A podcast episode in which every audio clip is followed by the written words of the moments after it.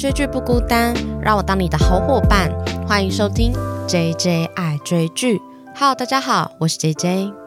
今天这一集呢，就是要来聊刚完结，终于终于就是万众期待，大家等非常久的《华灯初上》第三季的结局。那其实我在上映的当日我就已经追完了。如果大家有听我之前的 podcast 的话，就会知道我跟我的表姐已经聊过一二季。那个时候我们在春节前就是有重看，所以我们就把一二季就是大概提了一下。那其实也有猜测说，哎，《华灯初上三》的凶手到底是谁？还有去解析一下苏妈妈的内心世界，还有她跟 Rose 之间的关系。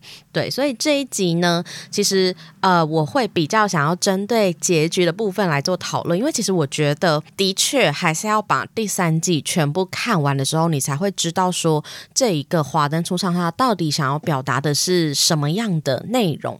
所以我前面呢也会小小的先简介一下华灯初上的剧情，以防真的大家会不知道这部戏在演什么。后面呢，我其实就会开始爆一些结局的雷，所以如果大家真的很害怕暴雷的朋友呢，你一定要按下暂停键，然后先左转出去把第三季追完，很快很快，才八集而已。先追完之后再回来继续听这集 podcast 哦。其实《华灯初上》的剧情啊，我觉得嗯，就是非常的简单，有如我上一集介绍一样，就是发生在一九八八年，调通里面有一个日式酒店叫做光 Hikari，里面的酒店小姐的这个各种的爱恨情仇的关系，而且他们之间的关系，那个爱情线真的，如果把它画出来的话，我觉得根本就很像一条蜘蛛网。对，没有啦。那其实呢，它中间一直以来，从第一季的第一集开始，就是开头是由一个山中发现了一个无名女尸。那后来其实就到了第一季的结尾，就有发现说，哦，其实是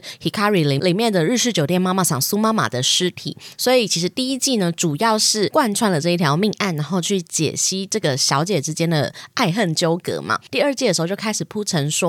苏妈妈发生命案的那一晚呢，她到底跟多少人结了冤仇？然后有多少人有可能成为凶手？所以其实第二季他花了很多的时间去铺垫，说到底谁对苏妈妈有杀机？那第三季当然就是凶手揭晓。可是呢，其实我想，如果大家看完第三季的时候呢，应该会感受到，其实这部剧它主要其实虽然猜凶手或这个命案是一个梗，可是实际上我其实看到结尾的时候，我觉得这一部剧它最后想要带给大家的也是一个问题：是你愿意为了你珍视的，不管是人还是事情，还是名声、地位、荣耀，各式各样的东西，你愿意为了你珍视的这个人事物，疯狂到什么程度？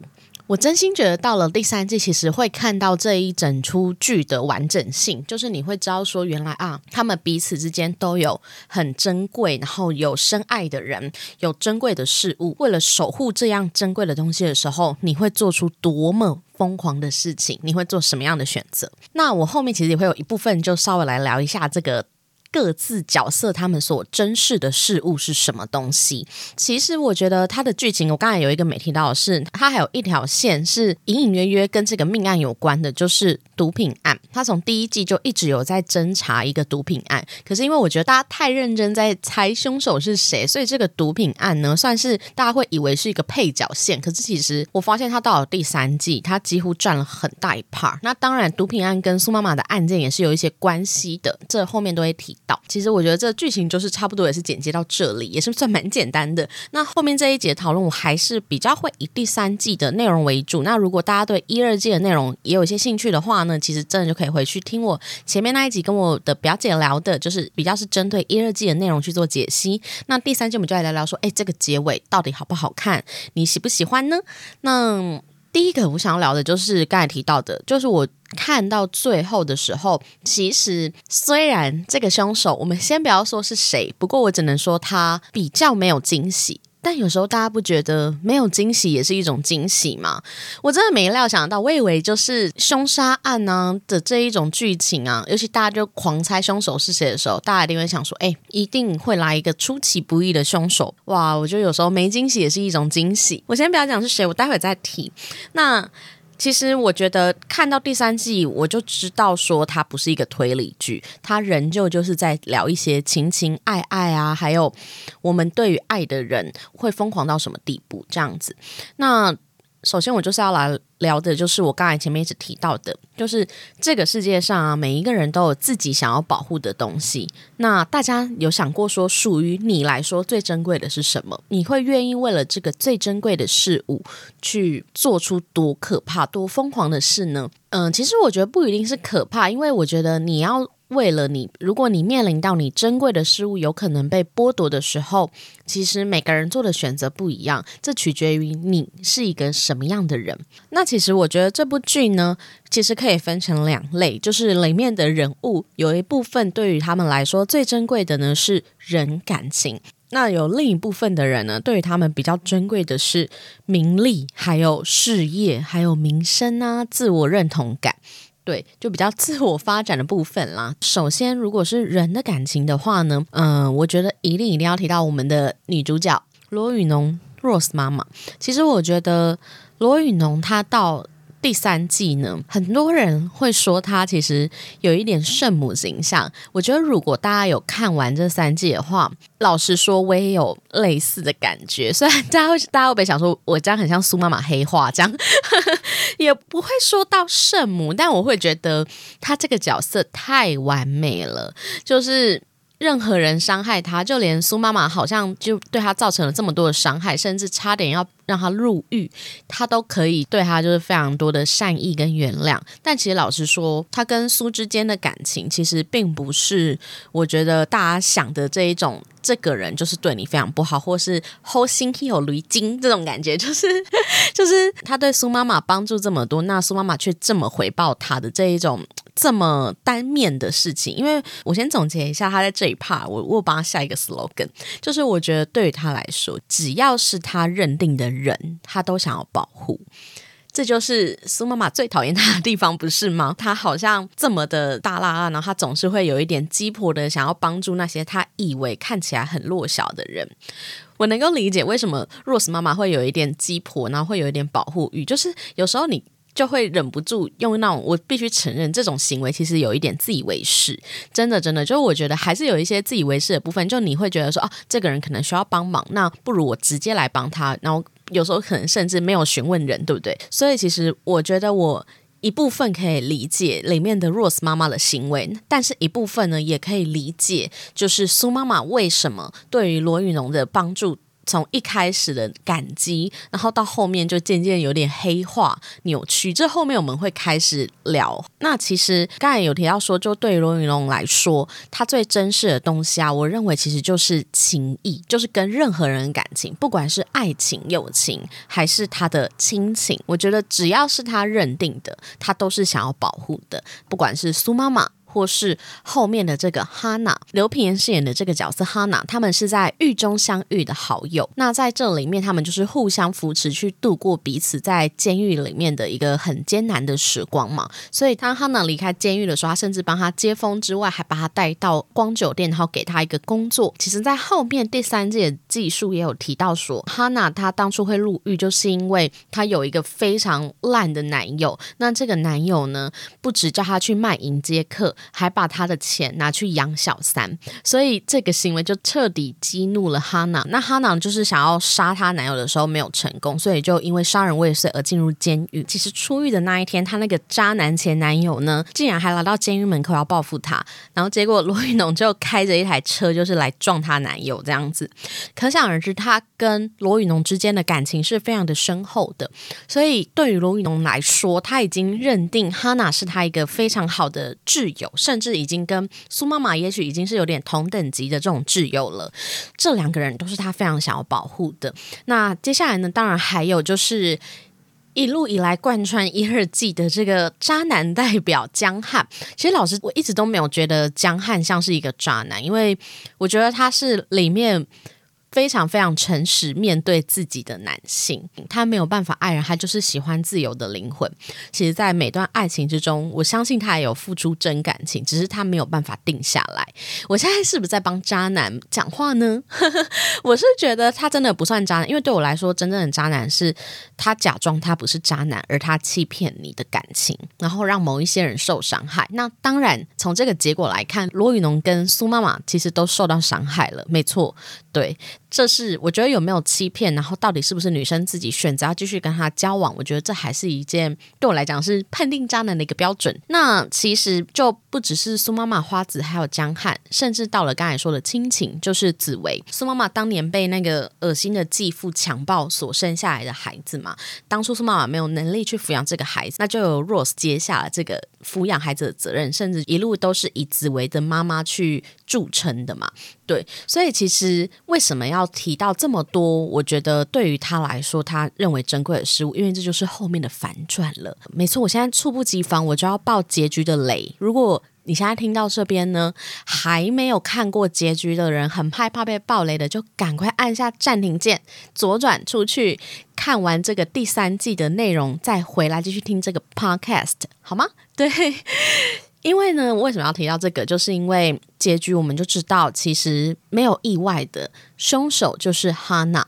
那哈娜会杀苏妈妈呢？这件事情我们后面待会会详细的聊。那其实大家就知道说，在第二季的最后，不是有一个录音机吗？那那个录音机就是被江汉听到嘛？那他就是要拿这个录音机去报警之前呢，就被撞死了。撞死的人呢，其实大家就从那个后照镜看得出来是阿达。那在第三季也有解谜，真的是阿达。这个录音机其实，在后来就是何雨恩他为了想要做江汉的采访报道的时候呢，他就去了。育幼院，然后拿到了江汉的这个遗物。他从这个录音机里就发现了证据之后，他就跑去询问罗宇农说：“这里面的声音我好像不太认得，你知道这是谁吗？”罗宇农一听就知道说，这个声音就是阿达跟花子的声音。大家真的一开始听到这个录音的时候，真的会想说：“哎，会不会凶手其实真的是别人？”没有，没有。第三季结尾就是没有意外的。凶手就是哈娜跟阿达，对，所以其实当罗玉农得知哈娜这个人是凶手的时候，他居然做了一件事情，就是他把录音机里面的内容删掉，然后假装没有这件事。没错，他包庇了哈娜。其实我觉得这部剧对我来讲，这部分其实我还觉得蛮好看的，因为我喜欢这部剧里的每一个人，他们其实都有血有泪有私心。其实看到第三季后面的时候，你就会感觉出来说，其实他们每一个人都是有私心的。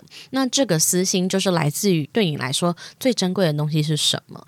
那罗宇农呢？因为只要跟他有。过这个他认定的关系的人呢，他就会对他好一辈子，所以他可以放掉他所谓的道德原则，放掉了他跟苏之间的这一种姐妹情深啦。对，所以他后来尽管知道刘品言饰演的哈娜是凶手，他也没有去告发他。那其实除了罗宇农之外，苏妈妈其实也是一样的人，只是对于他来说，看到最后你会觉得。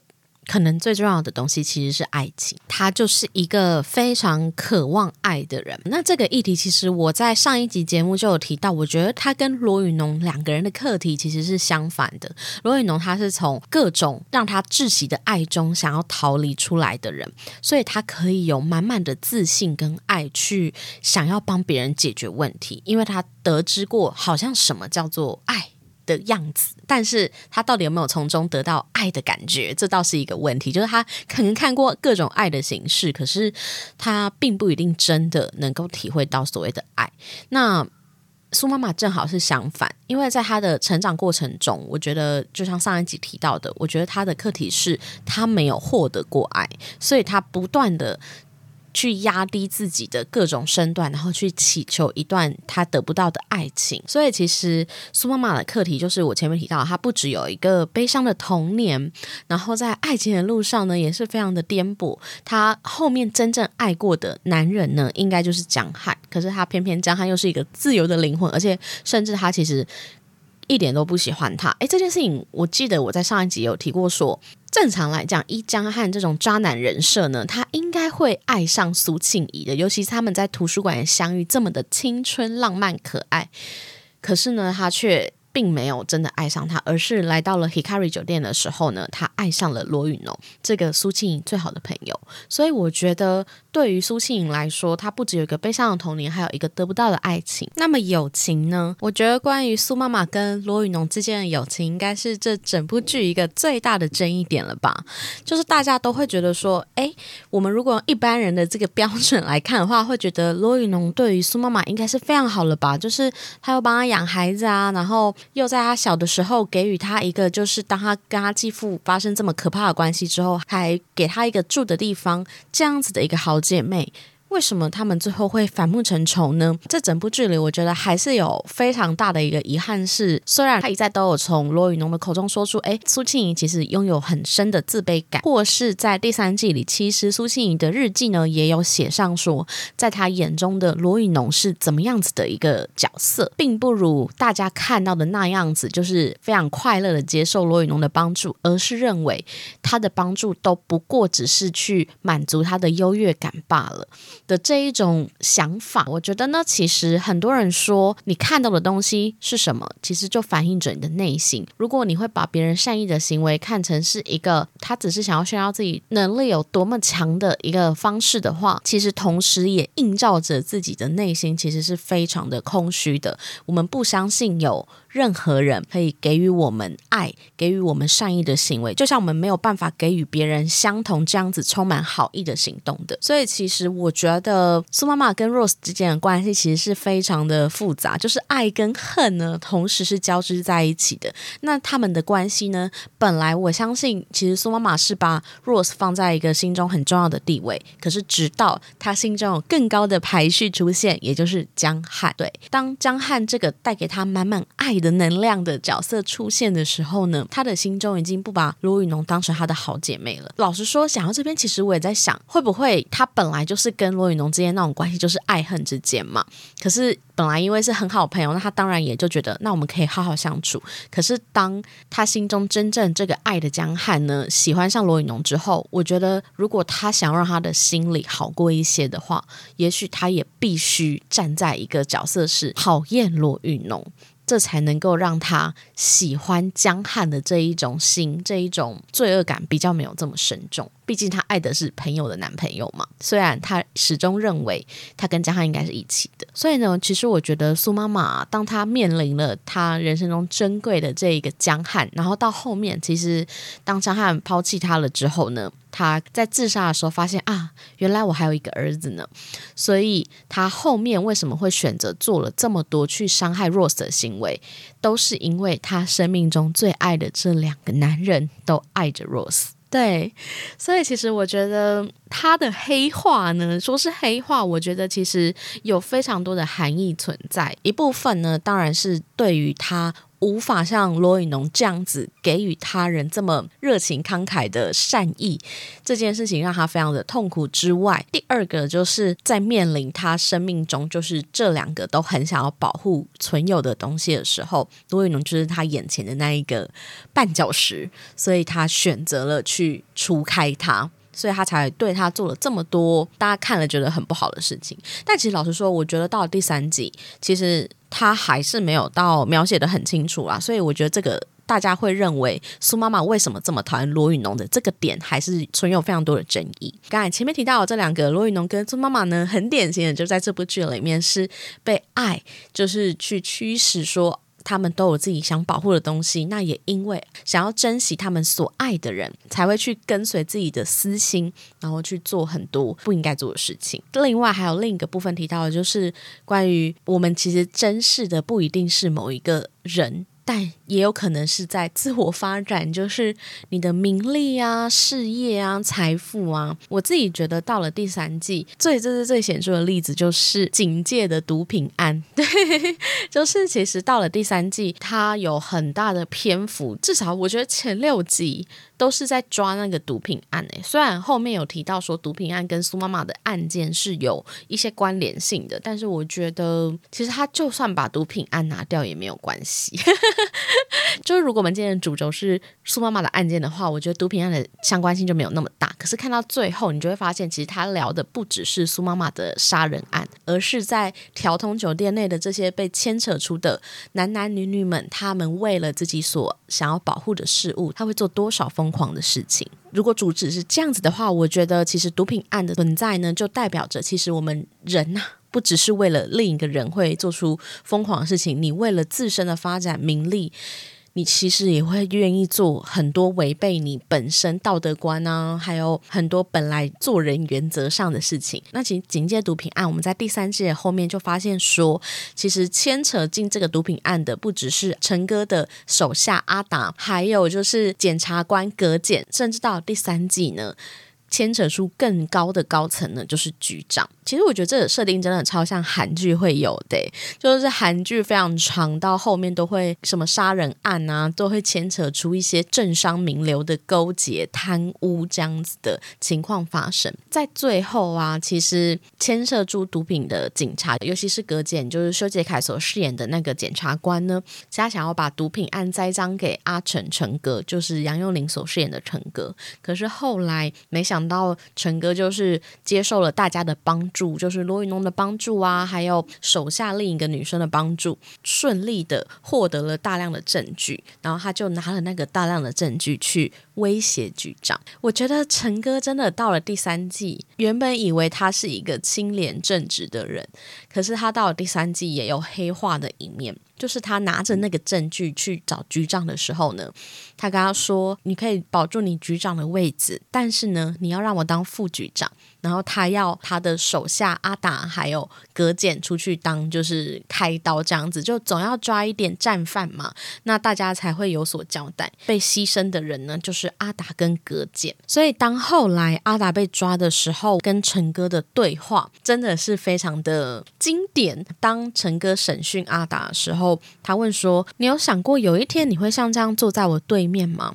然后阿达就跟他说。我早要知道我赢不过你，你永远走在我前面，不管我做的多好多努力，在大家眼中我就是潘文成的跟班。陈哥，你记得 Hinoki 身边有一个小弟的名字吗？陈哥说他不知道，他说我也不知道诶，但在局长面前我有名字哦。对，意思就是其实我们以为阿达他是为了升官发财，当然有一部分是啦，他就决定要去做这个毒品的生意嘛。可是。实际上，我觉得对于他来说，他更珍视的事物是他在陈哥的身边，永远都像一个影子，没有人会去记得他身边的小弟叫什么名字。可是，如果他接下了这个毒品生意的话，他等于是成为一个独立的个体，甚至当他跟局长还有毒品交易里面的老大见面的时候呢，局长会介绍他的名字。所以其实呢，我觉得从毒品案就可以感觉出来说，每一个人呢所珍视的事物是不一样的。阿达珍视的事物是个人事业、名声，所以他愿意在一开始的时候，本来是一个保持着非常清廉正直的理想进来说我要惩奸除恶的。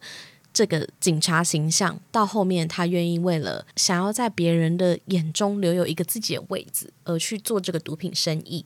那陈哥也是。原先以为他也是一个把正直清廉放在一个排序更前面的位置，可是，在利益事业的面前呢，他还是选择了包庇局长，然后让自己去做副局长。其实这部剧里后面，我们都一再的从这几个角色之中去反复的思考这个问题：，就是你究竟会愿意为了你真实的事物、真实的人去做什么样的选择呢？那其实我觉得还有一个小小的，就是在第三季非常非常。讨人厌的一个剧情，这个剧情也是受了蛮多的争议啦。就是关于紫薇的人生，我觉得紫薇真的好可怜哦。我就是紫薇，真的是这一到三季里面最成熟的大人了吧？她一个孩子都比这几个就是大人们都要成熟多了。她真的是一个小天使的角色诶，她不管是她出生的时候，就是因为一个非常悲伤的原因，就是苏庆莹被继父强暴而生下来的孩子。那苏庆怡当时呢，既然又不想养他，那就给了罗宇农。罗宇农跟吴少强呢，有把他好好的抚养长大。虽然后来罗宇农因为吴少强的关系有去坐牢，所以其实我觉得吴子维的人生其实他小小年纪，可是却经历很多事，可是他还是非常懂事的，好好的长大。结果到了第三季，他那个继父居然就跳出来想要把他带走，然后吴少强呢就因为利益，因为他的公司呢。即将倒闭了嘛？那那个继父就是一个政商名流，他就决定就是给他一些投资的金额，那交换的条件就是把吴子伟让给他。那罗宇农其实虽然一开始有想要反抗，可是他也知道他并没有办法斗过这个人，所以他就让他真的回到了爸爸身边。这个结局真的是这三季里面大家觉得最莫名其妙的地方，因为我真心觉得。吴思维的部分，其实真的，我觉得他的继父那一部分真的是多余的。就是他就算没有这一段剧情，然后他好好陪罗宇农，我觉得这也是 OK 的。也许他最后是想要强调说，就是罗宇农其实就是一个所有的人都会离开他的一个这样子的窘境。对，就是不管是他的爱情还是友情，或是他的唯一的亲情，所有的人都离他而去的这种感觉。其实我觉得罗云龙到最后你也觉得他蛮可怜的。对，那其实我觉得吴自维就是非常可怜，他就是大人因为各种利益或是自己的私心所。我觉得说他是牺牲品会不会太可怜？因为他未成年嘛，所以他的很多未来的人生都没办法自己找。他在吴少强眼中呢，就是因为利益而让出去的一个筹码。那在若瑟眼中，当然他认为他是一个他的孩子嘛，他当然是非常爱他的。在若瑟眼中，他是觉得吴子维的人生是更重要的。那也许跟着他的爸爸。说不定是一个更好的求学环境，因为我相信他的爸爸应该其实真心的想要这个儿子回到身边，这样对，所以我就觉得其实紫薇的这条线真的是最可怜、最难过的。前面讲了很多，就是这几个角色啊，他们因为自己的私心、自己珍视的事物，他们都做了一些非常疯狂的选择。接下来呢，我们就来聊一下，说到底最后的结局，为什么凶手是哈娜呢？对前面的集数的时候，我有提到说。我以为跟苏妈妈之间的这个对照组啊，应该是何雨恩，因为他们两个人都敢爱敢恨，然后都为了得不到的爱，会去做一些很疯狂可怕的事情。但是到了第三季，我们真实的确认哈娜是凶手，然后我们也看到了案发现场那一天发生什么事情的时候，其实我觉得苏妈妈的对照组其实是哈娜。为什么呢？刚才前面有提到说，其实他跟哈娜两个人呢。都是在罗宇农的保护下，就是走出很多伤痛的人。那哈娜就是因为在狱中受了他很多的帮助，苏妈妈就不用说了，就是前面提到这么多，就是他们从小就一起这样子长大的姐妹嘛。这两个人呢？都是受他保护下的角色，但是两个人却有完全不一样的选择。哈娜是选择接受罗宇农的好意，并且告诉他说：“你的身边永远都会有我，然后我一辈子都跟定你了。”但是苏妈妈呢，却选择将罗宇农的善意转为恶意。所以我觉得，当他案发现场的那一夜啊，哈娜她看着苏妈妈有一封想要把紫薇带走的信，她就忍不住为了雨农跑来黑咖里找他理论。在他理论的同时呢，苏妈妈就跟他说：“你不过就只是若死身边的一条。”狗而已。那这一句话其实也深深触动了哈娜的神经，因为这就是当初她那个杀人未遂的男友对她说的那一句话，所以他就触动了他的杀人神经，他就拿了旁边的那个刀子还是剪刀，把苏妈妈刺死了。我不知道大家觉得这个凶手的安排喜不喜欢？如果如我上一集推论呢？因为上一集我们并不知道哈娜跟苏之间其实还有非常多的故事。哈娜刚进来 Hikari 的时候呢，有一点算是走罗宇农的这个后门，这样子就是罗宇农安插他进来。那其实苏本来就对于他觉得他是一个。资质不好，然后气质也不好的一个小姐，然后一直都很不看好他的这样子的一个人。但是因为他尊重雨农的选择，所以他决定哦好，那哈娜进来没有关系。可是他实际上就是非常不喜欢哈娜的。所以当哈娜呢因为强暴事件呢，他就决定就是去偷偷的把哈娜赶走嘛。所以我们并不知道他们之间其实发生过这么多就是会触动他神经的事情。我们也不知道他跟罗伟农之间的感情。有这么的深厚，那我觉得上一集的时候，我们很容易想说，哦，为什么录音机的这个主角应该不是凶手的原因呢？我们本来猜测的动机是他是因为强暴事件而想要杀掉他，但是到第三季的结尾的时候，我其实蛮能够接受这个凶手的结论，因为。我觉得他安排哈娜杀掉他，其实有两个原因。一个呢是他被罗宇农的爱真正的杀死了。该怎么讲？就是这部剧不就一直在铺陈说，所有同时认识他与罗宇农的人，最后呢都好像会。依靠罗宇农那边，好像认为罗宇农是一个更好的人，不管是江汉，还有他的儿子吴子维，他店里的小姐，也许都会更听罗宇农这种感觉。就是在苏的心中，我觉得他一直都跟罗宇农有比较心态。所以第一个，我觉得他被哈娜杀死的那个意涵，就是有一个深爱着罗宇农的人的那个爱给杀死的。大家有听得懂吗？我觉得很抽象，就是一直以来最讨厌的事情。然后还有第二个，就是刚才有提到说他跟哈娜是对照组嘛，所以当。他被杀死的那一刻，就好像是两个同样都被罗宇农保护着的人，但是做了不同选择的人。一个人好像就是往一个更好、更正向的方式去回报他的善意嘛。那另一个人呢，就像是他的这个善意所带来的阴暗面，就有一点像是阳光面杀害了阴暗面的这种感觉。我不知道大家能不能够理解我在讲的东西耶？因为我就觉得说，他这一个设定他是凶手，在这个。动机上其实是非常非常巧妙的。我个人呢，其实是能够接受，因为他仿佛就在讲说，最后杀死苏的那一个凶手啊，他并不是哈娜这么简单而已，而是他好像又被罗宇农的那一个善意所形成出来的一个人物角色给杀死了这种感觉。对。就是他一直以来最讨厌、最害怕的东西，就像他的人生中一直认为自己就是不断的被洛雨浓所施舍与伤害的感觉。对，所以不知道大家喜不喜欢这个结尾呢？其实我觉得，如果是第二季以前的那个动机的话，我就没办法接受。但是如果到了第三季，我觉得我可以理解为什么他会安排哈娜是凶手。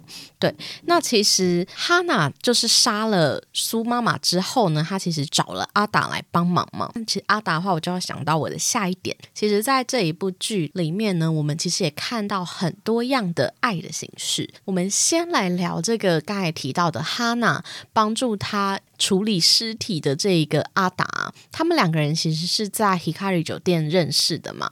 那其实因为他们两个人就是断开的那一个时间点呢，就刚好就是在发生命案之后。其实我到第三季，我才突然意识到说，哎，原本阿达跟哈娜其实感觉蛮好的，怎么突然他们的感情线就断掉了这样子？但是好像没有想太多，因为毕竟他们两个人都不算是一二季的主角，所以。我真的是到第三季演到一半的时候，才突然想到说，哎，对耶，就是哈娜感觉真的蛮可疑的，因为她跟阿达的那个感情线就是说断就断。那其实第三季一直都是贯穿着两条时间线，一条是苏妈妈的命案嘛，就是她一日季一直在跳来跳去的命案前后的时间段。但第三季呢，其实就加入了江汉的命案这一个时间线。我们在第二季的结尾就有看到说，杀死江汉的就是阿达。他为什么要杀死江汉呢？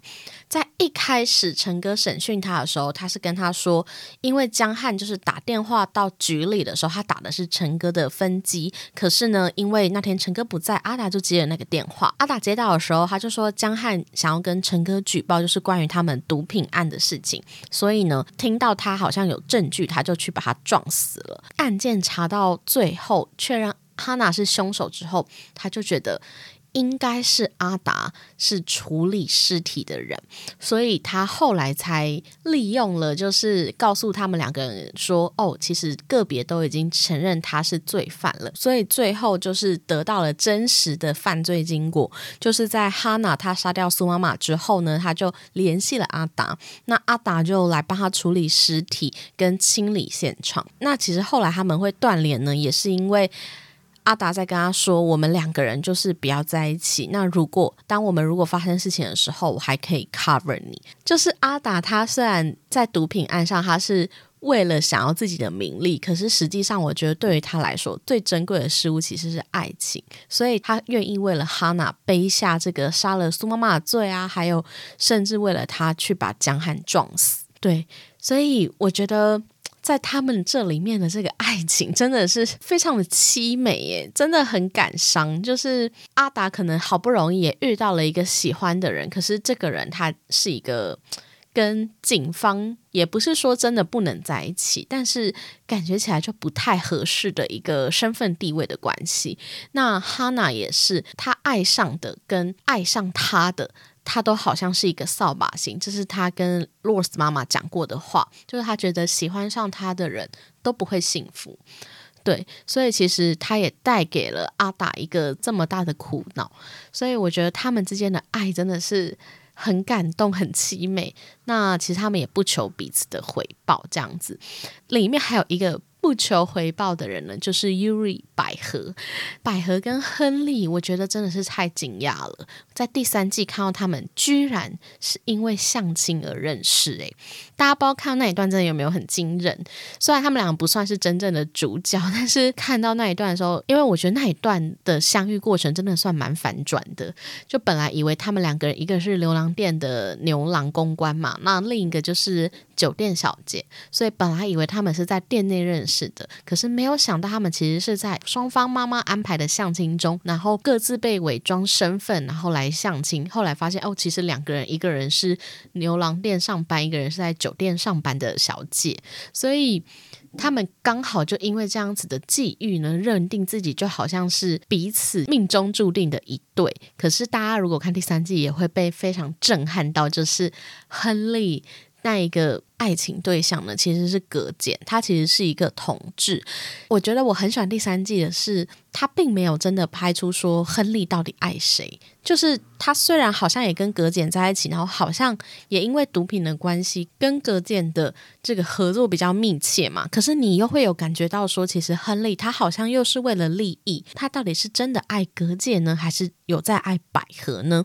对，所以我们不知道。但是我觉得百合最厉害的事情是，当他他决定要自己举发亨利的时候呢，他跟 Rose 妈妈一起去吃饭，然后 Rose 妈妈以为说他就要跟亨利分开了，但是百合就跟他说。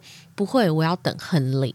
然后他就说了一句：“说又不是你爱他，他就一定要爱你。”然后 Rose 就说：“真的做到哪有那么容易啊？”百合就说：“那是你不够爱他吧？”当我遇到亨利时，我就已经确定了，原来在这个世界上有一个跟我一样的人，一样活在烂泥巴里，有着同样的呼吸节奏。